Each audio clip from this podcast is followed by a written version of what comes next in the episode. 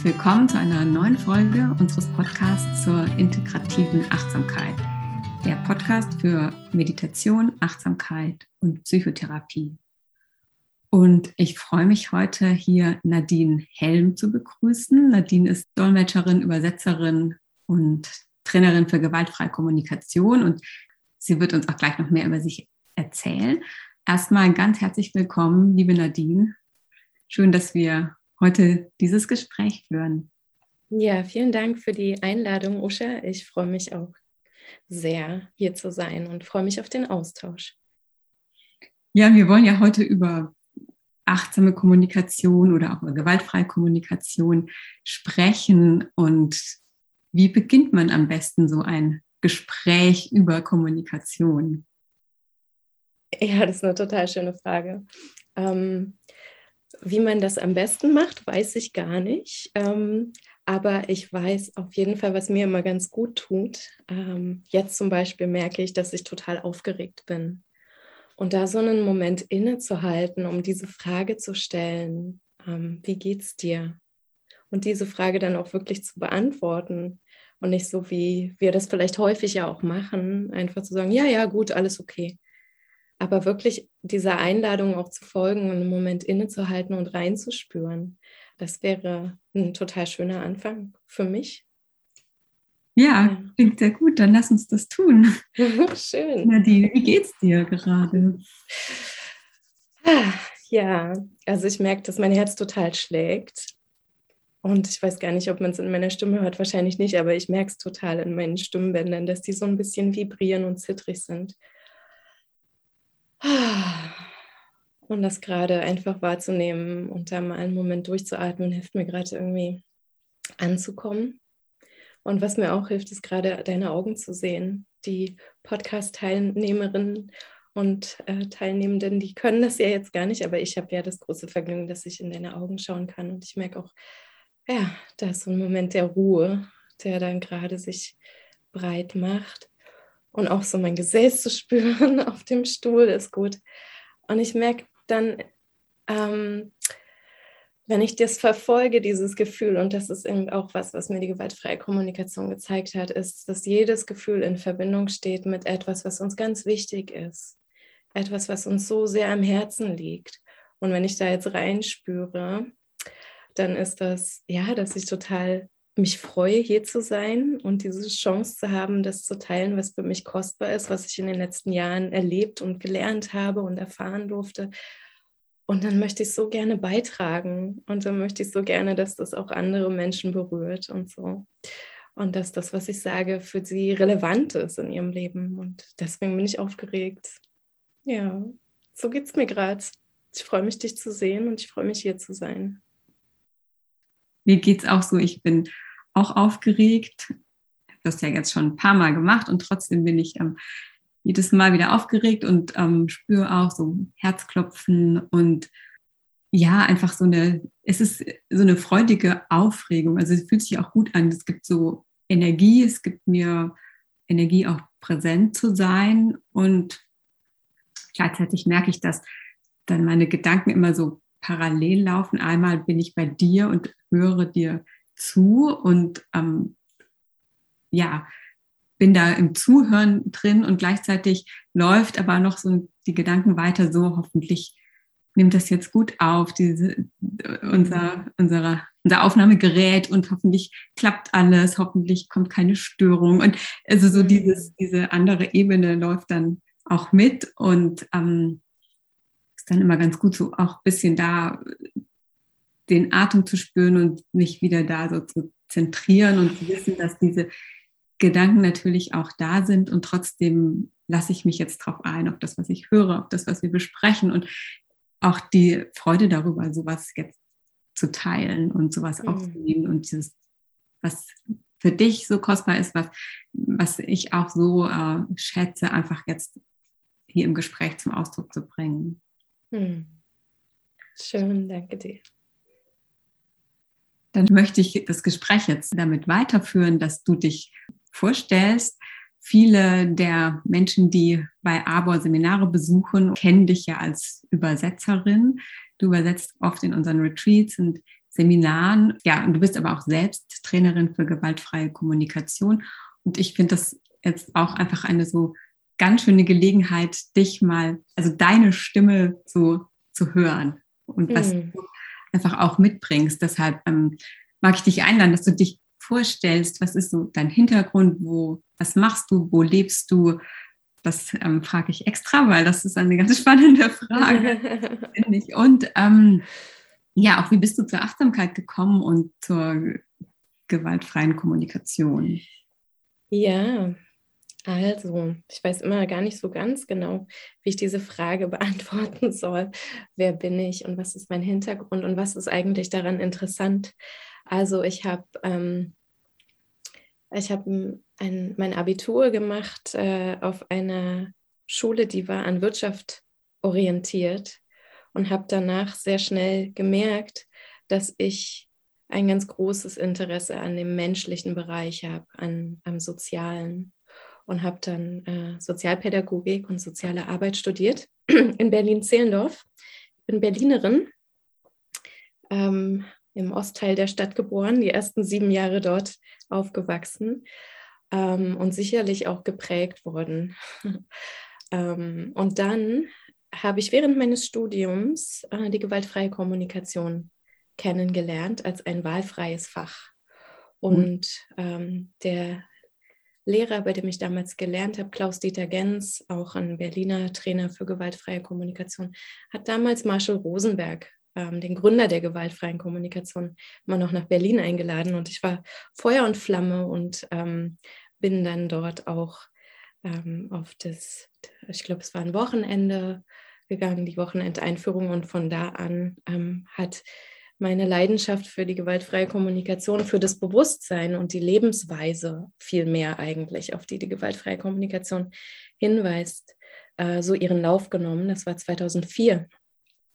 Und parallel hat sich auch mein Interesse für Achtsamkeit entwickelt. Parallel habe ich den Buddhismus kennengelernt und damals den tibetischen Buddhismus in Berlin später dann auch Thich mit seinem Kloster in Frankreich, Plum Village. Dort habe ich sehr viel Zeit verbracht.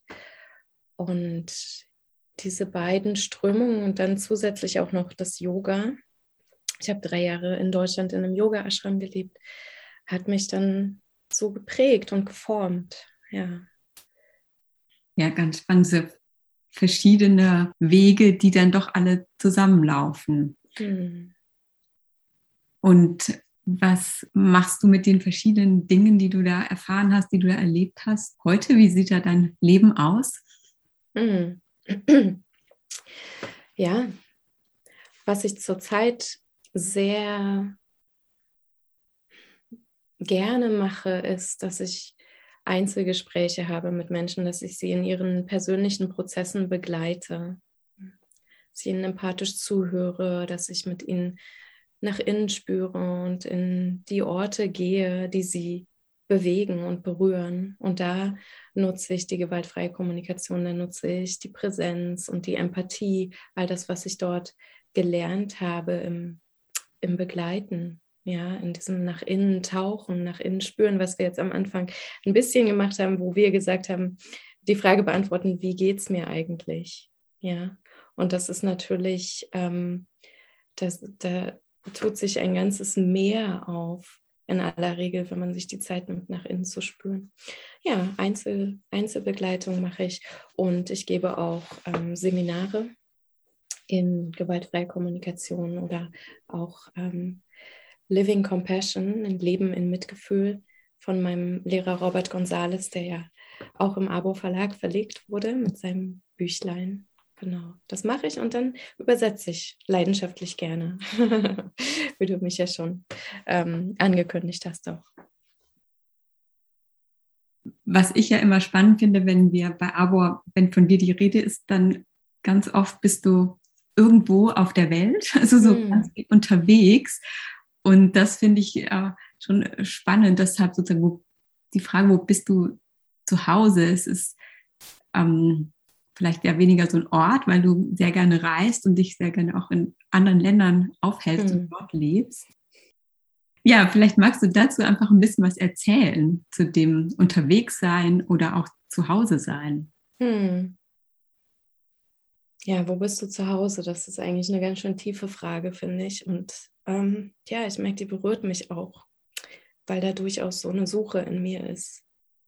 Ähm, und auch ein Wunsch nach Stabilität und ähm, ja, eine Suche nach ähm, einem Ort, wo ich merke, dass ich ankommen kann, wo Gemeinschaft ist. Ich, ich würde sehr gerne naturnah leben.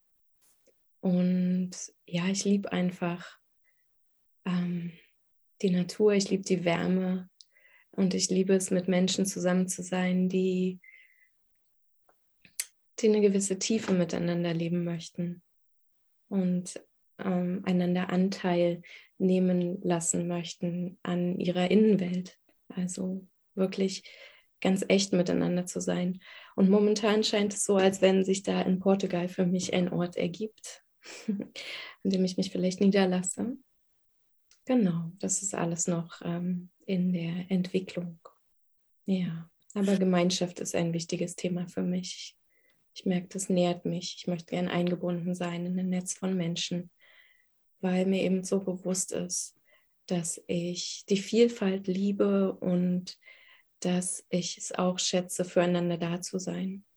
In schönen Momenten wie auch in schwierigen Momenten. Also mir ist einfach sehr deutlich, dass ähm, ich ein soziales Wesen bin und ich andere Menschen brauche. Ja. Und ich mag das Miteinander total gern. Du hast vorhin, als du die gewaltfreie Kommunikation, GFK, erwähnt hast, gesagt, das ist auch eine Lebensweise. Was ist die gewaltfreie Kommunikation und wie verstehst du sie? Hm. Ja, die Frage, ich war ja in einigen Jahrestrainings für gewaltfreie Kommunikation auch als Teilnehmerin über die Jahre. Da gab es immer so dieses, ja, mach mal, erklär mal in drei Minuten, was ist oder in zwei Minuten oder wie auch immer. Im, stell dir vor, du bist im Fahrstuhl mit jemandem und jemand fragt dich, ne? Und ich fand es immer ganz schrecklich, weil ich nicht weiß, wie kann ich das runterbrechen, was ich so kostbar finde. Aber ich glaube, ein ganz wesentliches Schlüsselelement ist es, dass es vor allen Dingen für mich eine Lebenshaltung ist. Es ist nicht in allererster Linie irgendwie eine Kommunikationsmethode, die ich mal anwende, wenn es mir passt und die ich dann wieder ablege, wenn es mir ungelegen ist, sondern es ist wirklich die gewaltfreie Kommunikation weist auf ein Bewusstsein hin, auf eine Lebenshaltung. Und wenn ich merke, dass, dass die mich anspricht, dann ist es quasi eine, eine ständige Meditation, eine ständige Absicht, mich immer wieder daran auszurichten immer wieder mich daran zu orientieren. Und den, die vier Schritte, die es gibt in der gewaltfreien Kommunikation, sind eigentlich nur wie Krücken auf diesem Weg, um mich zu unterstützen, dahin zu kommen, was die gewaltfreie Kommunikation ähm, gerne erreichen möchte oder worin sie uns unterstützen möchte, es miteinander zu leben. Und das ist verbunden zu sein, von Mensch zu Mensch, einander zu verstehen. Ähm, Darum geht es. Es geht um Verbindung in der gewaltfreien Kommunikation. Und es geht darum, aus dieser Herzensverbindung heraus neue Lösungen zu finden, wenn es Schwierigkeiten gibt. Und wenn es keine Schwierigkeiten gibt, dann geht es darum, diese Herzensverbindung zu feiern und uns gemeinsam daran zu freuen. Und diese vier Schritte, kannst du sie auch einfach nochmal nennen für ja. die Zuhörer, die das vielleicht noch nicht kennen?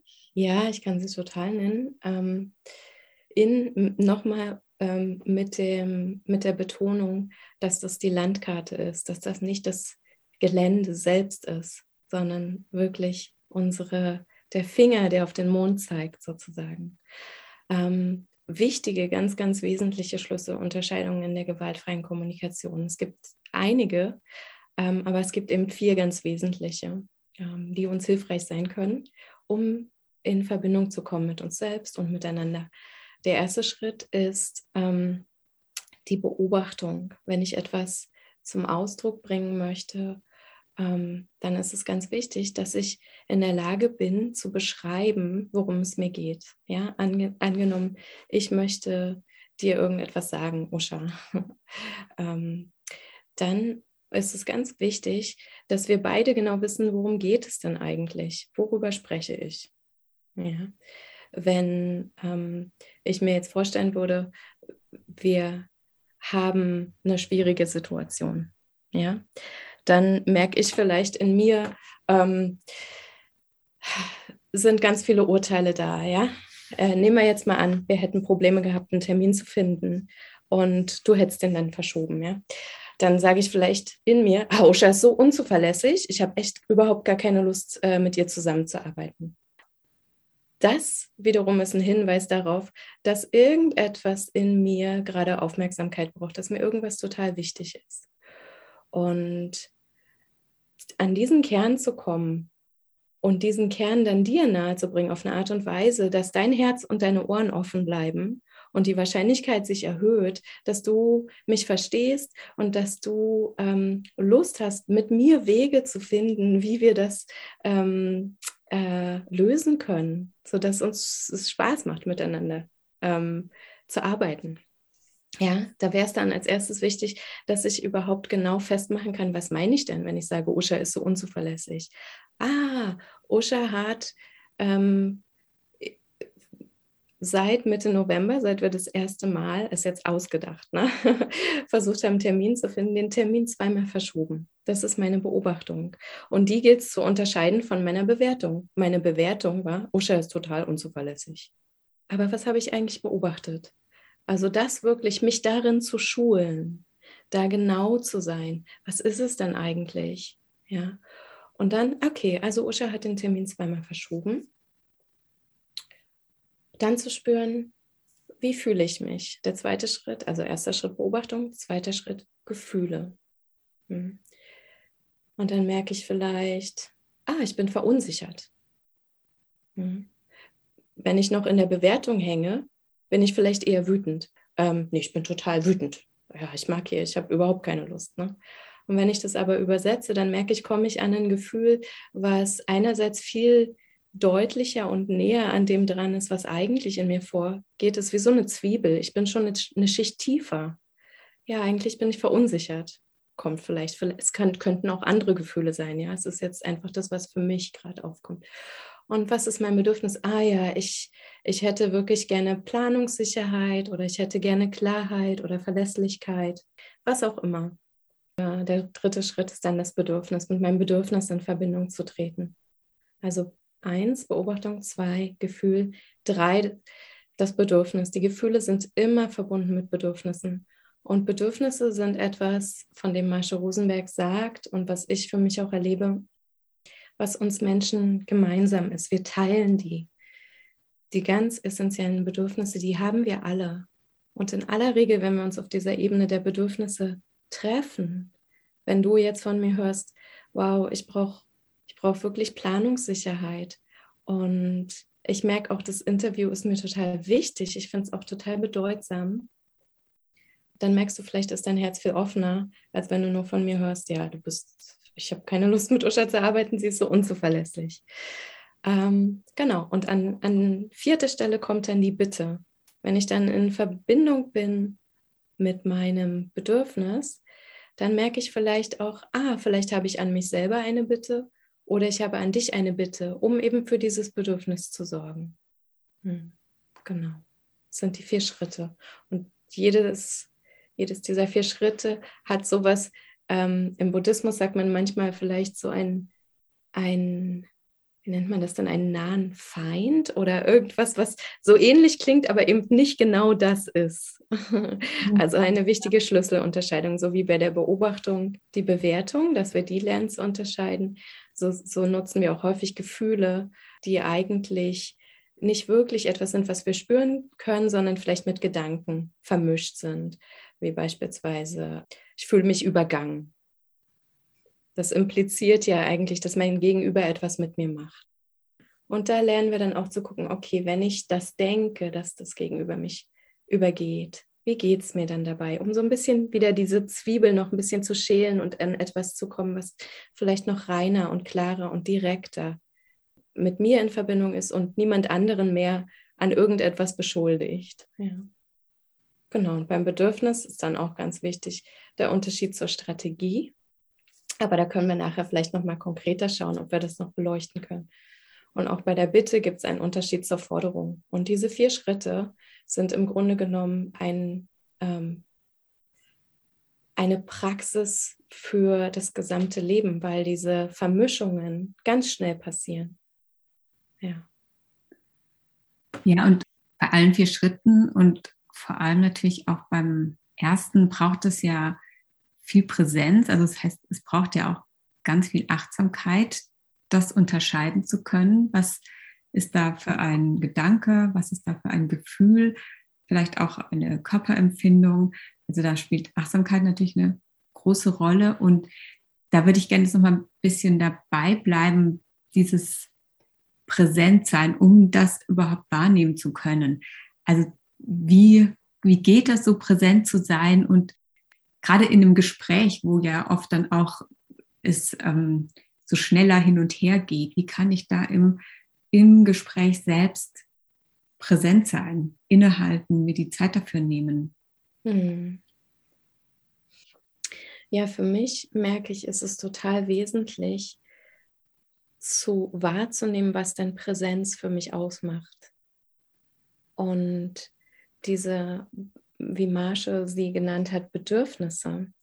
Ähm, Im Grunde genommen bin ich eigentlich da schon vorsichtig mit diesem Begriff. Äh, ich möchte dich jetzt einfach nur mal ganz kurz fragen und ich habe deine Frage im Hinterkopf, ich, ähm, dass es dir um darum geht, wie kann ich präsent sein im Gespräch. Ähm, und ich möchte dich vorher kurz fragen, wenn du das Wort Bedürfnisse hörst, weil in der gewaltfreien Kommunikation geht alles um Bedürfnisse, das ist der Kern. Und dennoch ist mir aufgefallen, dass man da auch schauen muss, was verstehen die Menschen eigentlich unter Bedürfnisse. Deswegen bin ich gerade mal neugierig, wie als kleine Stichprobe, falls du Lust hast, mir mal einfach so ein paar Assoziationen zu nennen zu dem, zu dem Begriff. Wenn du einfach so Bedürfnisse hörst, ohne irgendwas zu wissen, jetzt, ich weiß auch nicht, wie viel du schon weißt aus der gewaltfreien Kommunikation, aber das mal alles beiseite, so die ersten vielleicht gesellschaftlichen Assoziationen oder was auch immer. Also ich denke bei den Bedürfnissen an wirklich auch so Grundbedürfnisse, gesehen zu werden, wertgeschätzt zu werden, gehört zu werden, mhm. aber auch so ein Bedürfnis ähm, nach Sicherheit, mich sicher zu fühlen. Mhm. So, das sind die, die mir so spontan einfallen. Mhm, mhm. Neugierig bin ich vor allen Dingen, ob du irgendwelche negativen Assoziationen hast. Wenn du hast, ah, Bedürfnisse. Oh, ich habe da ein Bedürfnis. fallen mir jetzt keine ein. Gut, super, weil äh, das ist wunderbar. Das ist total schön, dass du da so verankert bist, weil in all diesen Dingen, die ich da von dir gehört habe, die würde ich auch als ganz, ganz wichtige ähm, Werte empfinden und als Lebensenergien, die durch uns fließen, gesehen sein, wertgeschätzt sein, Sicherheit und so weiter. Und was ich aber auch bei mir feststelle und bei vielen anderen ist, dass häufig so Assoziationen da sind zu Bedürfnissen, äh, will ich nicht haben, ich bin bedürftig, ich falle zur Last oder vielleicht auch im spirituellen Bereich, ich sollte keine Bedürfnisse haben, dann wäre ich erleuchtet und so. Und da einfach auch zu schauen, was ist eigentlich in mir da, wenn ich das Wort Bedürfnisse höre, was für eine Beziehung habe ich zu denen? Oder aber auch, gibt es Bedürfnisse, die ich in mir selber gar nicht mag, über die ich vielleicht Urteile habe, weil ich eben sage, oh, ich bin so bedürftig. Ja, ich sollte nicht ich sollte nicht so ein starkes Bedürfnis nach Zugehörigkeit haben oder nach Liebe und so weiter. Okay, aber du hast ganz, ganz schön für mich irgendwie ähm, aufgezeigt, dass es um etwas geht, was wirklich ganz, ganz essentiell ist für uns, ganz tief in uns verankert ist. Eine Lebenskraft. Ja, die Bedürfnisse in der gewaltfreien Kommunikation sind wirklich so diese Lebenskraft, die im Grunde genommen alles Leben durchströmt, jede Pflanze, jeder Baum, jedes Tier, alles wird durch diese Lebenskraft animiert. Und also es ist wirklich unsere Essenz. Und das liegt unter allem, was wir sagen und hinter allem, was wir sagen, hinter allem, was wir tun, steckt so eine Lebenskraft. Und diese dann mit der, die wieder freizulegen und ganz bewusst mit der in Verbindung zu sein und sie zu leben. Und darum geht es eben. ich bin ja auch sehr verwurzelt in der Selbstmitgefühlspraxis, also in diesem, auch diesem Mindful Self-Compassion Programm, also achtsames Selbstmitgefühl. Und da geht es auch viel um Bedürfnisse. Und das ist eine Praxis, die einem hilft, erstmal so mit den Bedürfnissen in Kontakt zu kommen. Und vor allem für die Sachen, die du jetzt erwähnt hast, solche Gedanken oder solche Auffassungen, ich sollte keine Bedürfnisse haben, ich will nicht bedürftig sein, dann, wenn man das bemerkt, so dann auch sich selbst mit Mitgefühl und mit Verständnis zu begegnen. Und das ist schon eine Praxis, die sehr tief geht, wenn man da, da eintaucht, weil dann kriegt es auch so einen zentralen Wert, also das auch wirklich äh, sich zu erlauben, das wichtig zu nehmen für sich und auf eine Weise dafür zu sorgen, dass ich meine Bedürfnisse auch erfüllt bekomme und ohne dass ich dann verurteilende Gedanken habe, wie das ist egoistisch oder so. Mhm. Ja, das ist ganz wunderbar, dass du das ansprichst. Ähm, das ist in der Tat für mich eine ganz tiefe Reise nach innen. Diese Dinge, die uns umtreiben, wenn wir vielleicht getriggert sind von Dingen, die geschehen in unserem Alltag und dann innehalten und nach innen spüren, dann tun sich da oft ganze Welten auf. Ja, ein Kollege von mir sagt häufig, es ist so wie wenn man im, im Meer steht und man setzt sich eine Taucherbrille auf und erst sieht man noch so ähm, die Meeresoberfläche und alles ist glatt und es gibt nicht so viel zu sehen. Und dann geht man unter Wasser mit der Taucherbrille und auf einmal, wow, sieht man da eine ganz neue Welt mit ganz vielen Farben und ganz viel ähm, differenzierten ähm, Dingen, ja. Und deswegen, da sind die Menschen häufig auch erstaunt. Ähm, und äh, das ist vielleicht auch etwas, ja, das ist gut zu wissen, dass es wirklich eine Praxis ist, in der man ähm, mit sich selbst ganz tief in Kontakt kommt. Und wenn verurteilende Gedanken da sind, das ist eben etwas, was ich an der gewaltfreien Kommunikation total schön finde, dass sie nicht den Anspruch erhebt, ähm, zu sagen, ja, wir urteilen gar nicht mehr, sondern es ist einfach, wir, wir haben alle dieses Denken gelernt. Das ist uns, ähm, das umgibt uns den ganzen Tag. Und natürlich sind ja auch gewisse Bewertungen auch hilfreich. Ja? Wenn ich ähm, über die Straße gehen möchte, dann muss ich ja auch eine Bewertung treffen, ob das jetzt gerade sicher ist oder ob das Auto, was da fährt, ähm, zu schnell ist und ich doch noch warte. Wenn wir allerdings Bewertungen haben, die nicht lebensdienlich sind, die uns eher abschneiden voneinander oder die zu Spaltung führen ähm, oder zu äh, Konflikt, dann eben auch zu wissen, ganz egal, was ich denke oder sage, ja, ich kann es für mich näher betrachten. Ich kann die Zwiebel schälen, ja, wie ich das vorhin bei dem Beispiel gemacht habe was ist denn da gerade los in mir? Okay, ah, ich brauche Verlässlichkeit gerade. Dann merke ich vielleicht gerade, oh ja, in meinem Leben ist so viel los. Ich brauche gerade wirklich Stabilität. Und all das kann mir eine Information geben bezüglich auf meine Planung, ja, oder bezüglich darauf, wie ich gerade jetzt dann ab, ab jetzt für mich sorgen möchte. Und das ist, glaube ich, ganz wichtig. Also, dass es nicht dafür gibt, mich dann wieder selber dafür zu verurteilen, dass ich Urteile habe, sondern das alles liebevoll anzunehmen und mir dabei zu helfen, es zu übersetzen in meine Bedürfnisse, in das, worum es mir gerade wirklich geht. Marshall hat manchmal gesagt, das sind so wie Geschenke, die wir eben erst noch auspacken müssen. Ja, dann kommen wir doch nochmal zurück zu der Präsenz. Mhm. Genau. Ja, Präsenz bin ich auch ganz neugierig, würde ich gerne kurz, falls du Lust hast, das mit dir zu machen. Jetzt in diesem Moment einfach mal einzutauchen, können wir ja beide parallel machen und dann einfach mal sagen, was da auftaucht. Wenn du dich erinnerst an einen Moment, wo du ganz präsent warst, ja, einfach den Moment gerade mal zu nutzen zu schauen, ob es da eine Erinnerung gibt. Ich mache es mal parallel mit. Und wenn Sie als Zuhörende gerade im Auto fahren, lassen Sie die Augen offen, machen Sie das nicht mit, sondern hören Sie vielleicht einfach nur zu. Genau. Und da nochmal dich erinnern an einen Moment, wo du wirklich ganz in Kontakt warst mit dieser Qualität der Präsenz.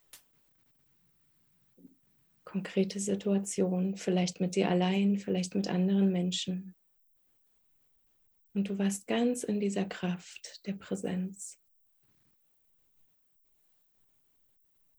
Und wenn du merkst, dass du keine konkrete Erinnerung hast an solchen Momenten, dann kannst du dir einfach vorstellen, wie ist das, wenn ich einfach ganz und gar und voll und ganz in der Präsenz bin.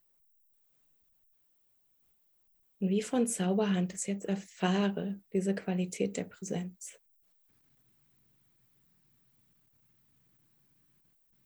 Und da einfach mal wahrzunehmen, wie fühlt sich der Körper an?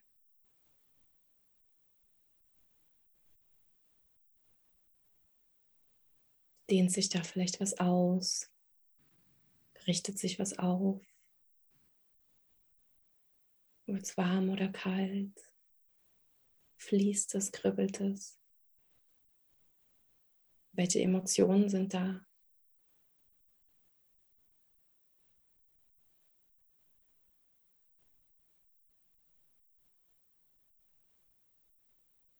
Und gibt es vielleicht noch andere Bedürfnisse, die so mitschwingen?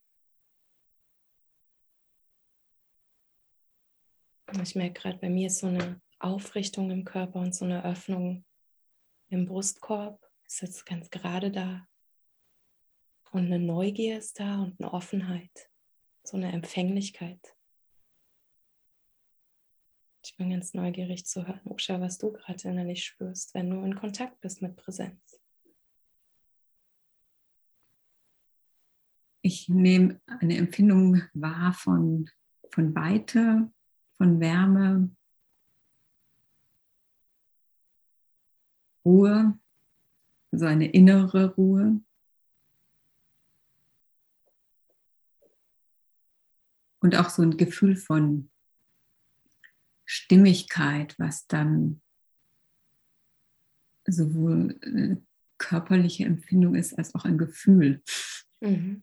Mhm. Genau. Und das finde ich, wenn wir das jetzt versuchen, in ein Gespräch zu übertragen, finde ich wesentlich, dass ich überhaupt weiß, wie sich Präsenz anfühlt in mir. Also wenn ich dann weiß, okay, Präsenz fühlt sich ungefähr so an, dann merke ich auch, wie, wenn sich das ändert. Ja, wenn ich in einem Gespräch bin und auf einmal schließt sich was. Du selbst hast Weite gesagt, ich habe auch Weite gesagt. Keine Ahnung, wie es in jemand anderem aussieht, wenn die mit Präsenz in Verbindung sind. Aber ganz wesentlich ist so meine innere Wahrnehmung und ähm, Spürfähigkeit zu schulen. Was passiert eigentlich, wenn ich meine Präsenz verliere, wenn sich dieser Kanal schließt? Und da finde ich ganz ähm, wesentlich zu schauen, was passiert im Körper.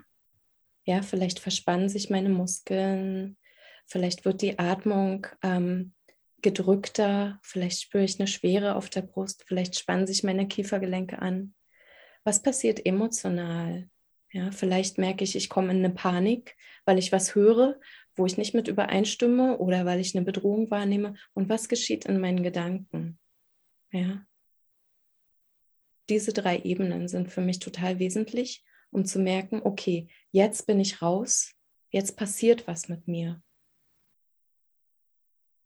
Und wie gehst du dann im Gespräch selbst damit um? Also wie machst du das dann auch, wenn ein Gespräch, es gibt ja manche Menschen, die sprechen sehr schnell und sehr viel, so wie, wie gehst du dann damit um, wenn du mhm. merkst, du, du hast eigentlich kaum die Möglichkeit, so, so viel kommt von außen, du hast kaum die Möglichkeit oder wie schaffst du dir die Möglichkeit? Darf ich mal, darf ich ganz kurz checken, ob ich dich gut verstanden habe?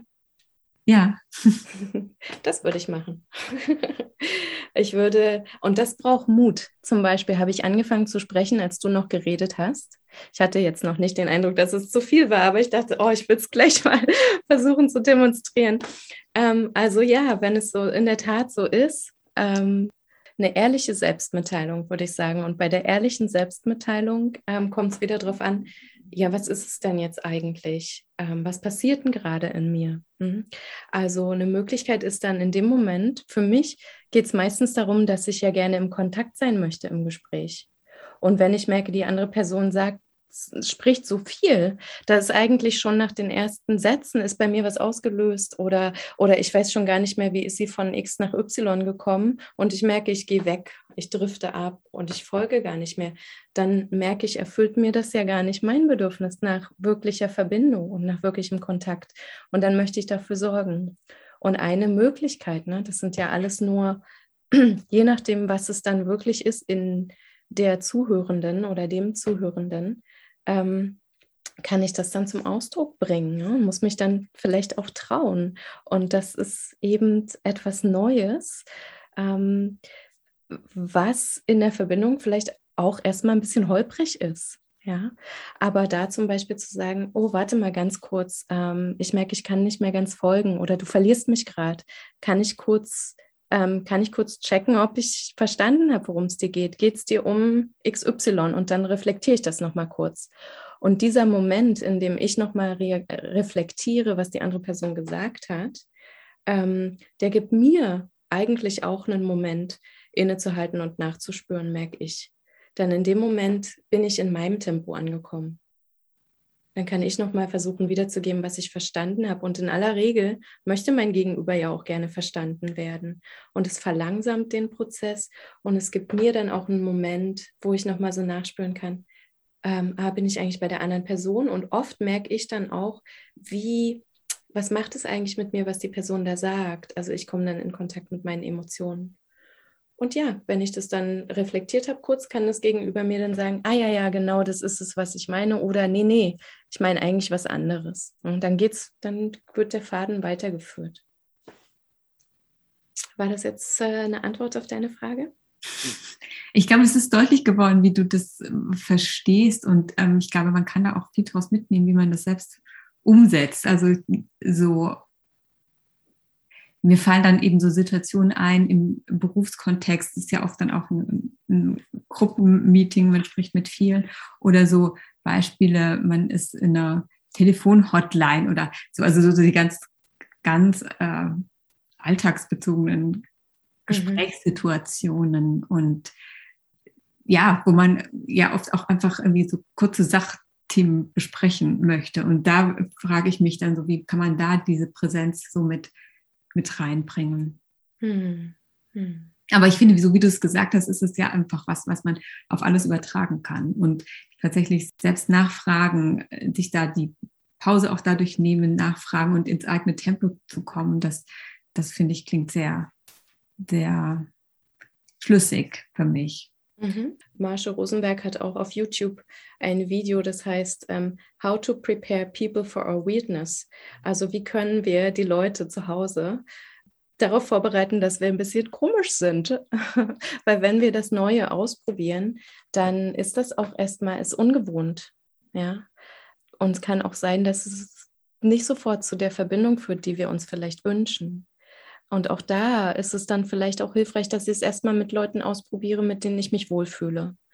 Wo ich weiß, irgendwie, ähm, da kann ich denen ja auch sagen, du, ich experimentiere gerade mal mit was, was mich anspricht und würde das gerne mal hin und wieder im Gespräch ausprobieren, äh, dich mal, dir mal zu reflektieren, was ich gehört habe oder so. Kann sein, dass es ein bisschen komisch ist, aber es ist okay, wenn ich das mal ein bisschen mit dir ausprobiere. Vielleicht hat man ja eine Freundin oder so, mit der man das einfach mal machen kann.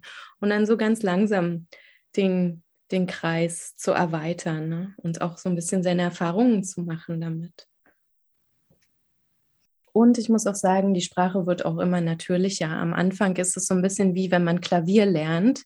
Ja, dann hat man da die vier Schritte und diese Schlüsselunterscheidungen und dann fängt unser Kopf an zu denken, oh, das ist jetzt richtig, das ist jetzt falsch, obwohl es bei der gewaltfreien Kommunikation gar nicht darum geht, immer wieder zurückzukommen. Ah, es geht darum zu schauen, was bringt mich mit mir selbst in Verbindung und was bringt mich mit dem anderen in Verbindung? Was ist hilfreich da? Was ist vielleicht weniger hilfreich?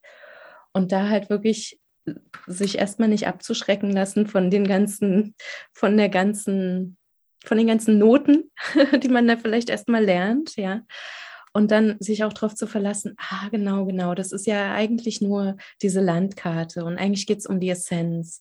Und je mehr ich da ankomme in der Essenz, desto natürlicher werden sich auch die Worte finden, weil im Grunde genommen geht es letztendlich gar nicht um die Worte, wir haben ja 90 Prozent äh, oder wie auch immer hoch die Zahl ist, lesen wir am Gegenüber ja auch äh, die Körpersprache ab und ähm, die Mimik und die Gestik und all das. Und wenn ich merke, ich bin ganz mit mir verbunden und ich spreche aus dem Herzen heraus und die gewaltfreie Kommunikation kann mir da vielleicht helfen mit ihren Anregungen.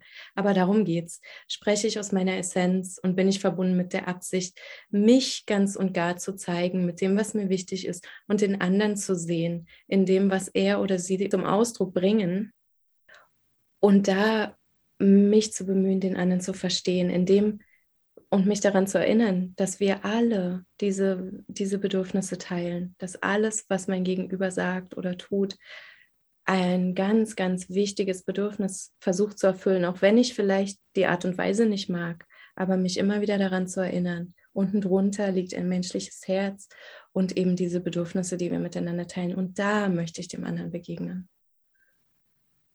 Und diese Absicht, die kommt dann auch durch, ja, wenn ich mit dieser Absicht verankert bin. Ja, jetzt steht ja das Weihnachtsfest bevor und wir erleben Weihnachten in einer Pandemiezeit es ist ja, also gerade hier in Deutschland, ähm, ganz viel von Spaltung innerhalb der Gesellschaft die Rede. Tatsächlich geht es ja vor allem so um unterschiedliche Auffassungen und auch vor allem auch so unterschiedliche Einschätzungen der Situation. Und ganz deutlich zeigt es sich ja dann auch beim Thema Impfen.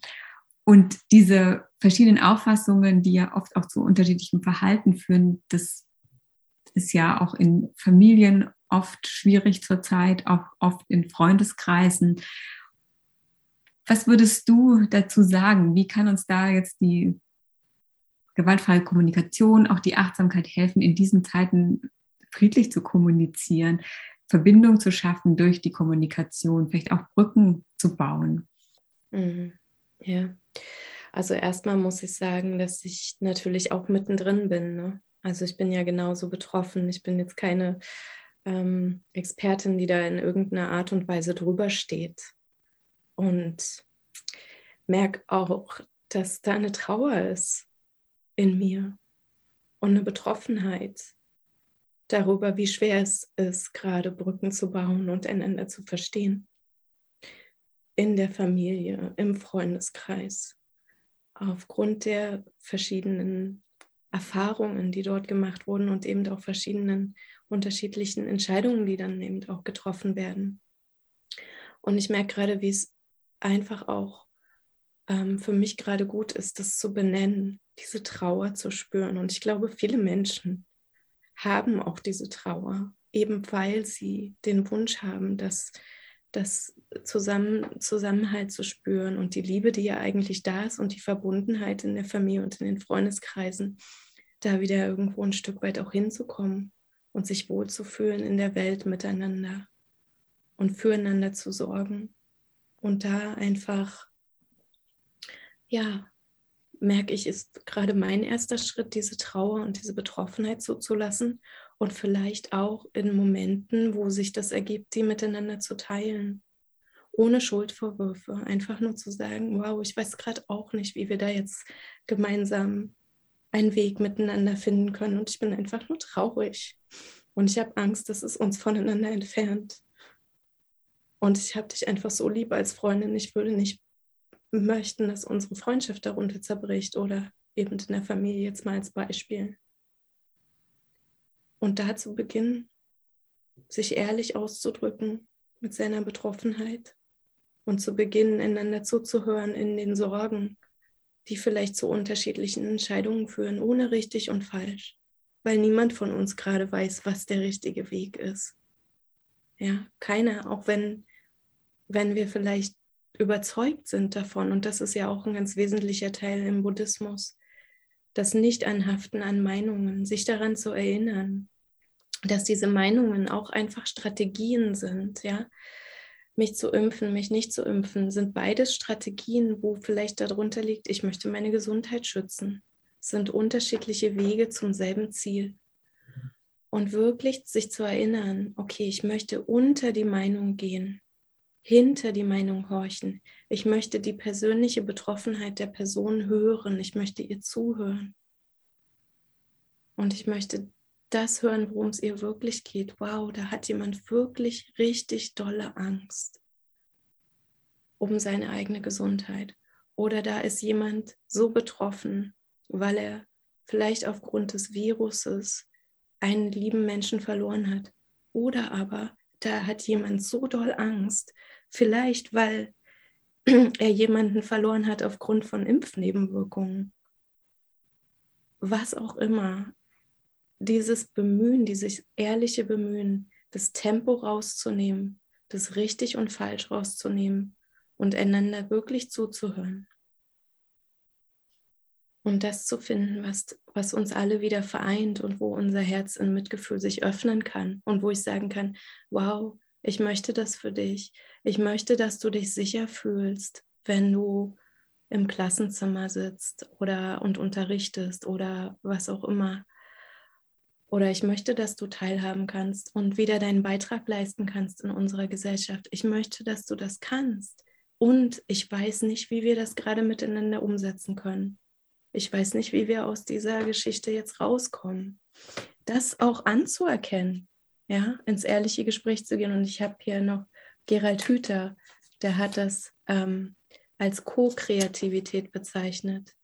Zu wissen, dass wir alle Suchende sind, wir alle und jeder von uns ein Stückchen der Wahrheit mit beitragen kann, wenn wir einander wieder zuhören und eben gerade unsere Unterschiedlichkeit und unsere unterschiedlichen Erfahrungen und Perspektiven eigentlich ähm, eine, zu einer Lösung beitragen können, die wirklich alle einbezieht und breitflächig ist und eben ja aus dieser Vielfalt ähm, und aus dem Austausch, der daraus entstehen kann, ein, ein, ein reiches Lösungspaket entstehen kann, was eben mehr und mehr Menschen berücksichtigt. Ja, das wäre mein Wunsch. Ja, und in der Familie konkret das umzusetzen, ist, glaube ich, meine Absicht zu finden, wenn ich jetzt in diese Feiertage gehe. Was wünsche ich mir von dieser gemeinsamen Familienzeit? Was ist mir wichtig? Ja? Geht es mir darum, Nähe zu spüren, Verständigung und Harmonie zu haben, Echtheit zu leben, mich da wirklich vorher vielleicht auch kurz hinzusetzen und zu merken, oh, was ist mir jetzt am wesentlichsten, was ist meine Absicht, wie bei einer Meditation. Und da kurz einzutauchen, ja, in dieses Wow, ich will so gerne ähm, Verständigung und Liebe leben. Und mich dann ja mit dieser Energie zu verbinden. Wow, wie ist das, wenn ich ganz in der Kraft von Verständigung bin, und im offenen Herzen bleibe, so wie wir das gemacht haben mit Präsenz, da einzutauchen und dann ähm, zu sagen, okay, und ich, ich bringe das jetzt und ich versuche immer wieder dahin zu kommen, wenn eine Situation sich aufheizt, versuche ich in diese Energie zu tauchen. Vielleicht gehe ich dann mal kurz auf Toilette, weil ich mal kurz durchatmen muss. Ja, Marshall Rosenberg hat oft von der SOS Toilet Break gesprochen. Einfach mal kurz raus und durchatmen, wenn ich merke, ich bin getriggert und mich dann zurück zu besinnen, was will ich wirklich? Und dann zu gucken und mich von dieser Energie leiten zu lassen, welche neuen Impulse möchten da vielleicht reingebracht werden. Ja. Ganz lieben Dank, Nadine. Danke, dass du dich auch so gezeigt hast, in dem, wie du berührt bist, auch welche Gefühle da im Moment da sind. Das war wiederum natürlich auch für mich sehr berührend. Und ich denke, das ist auch für die, die zuhören, ganz berührend.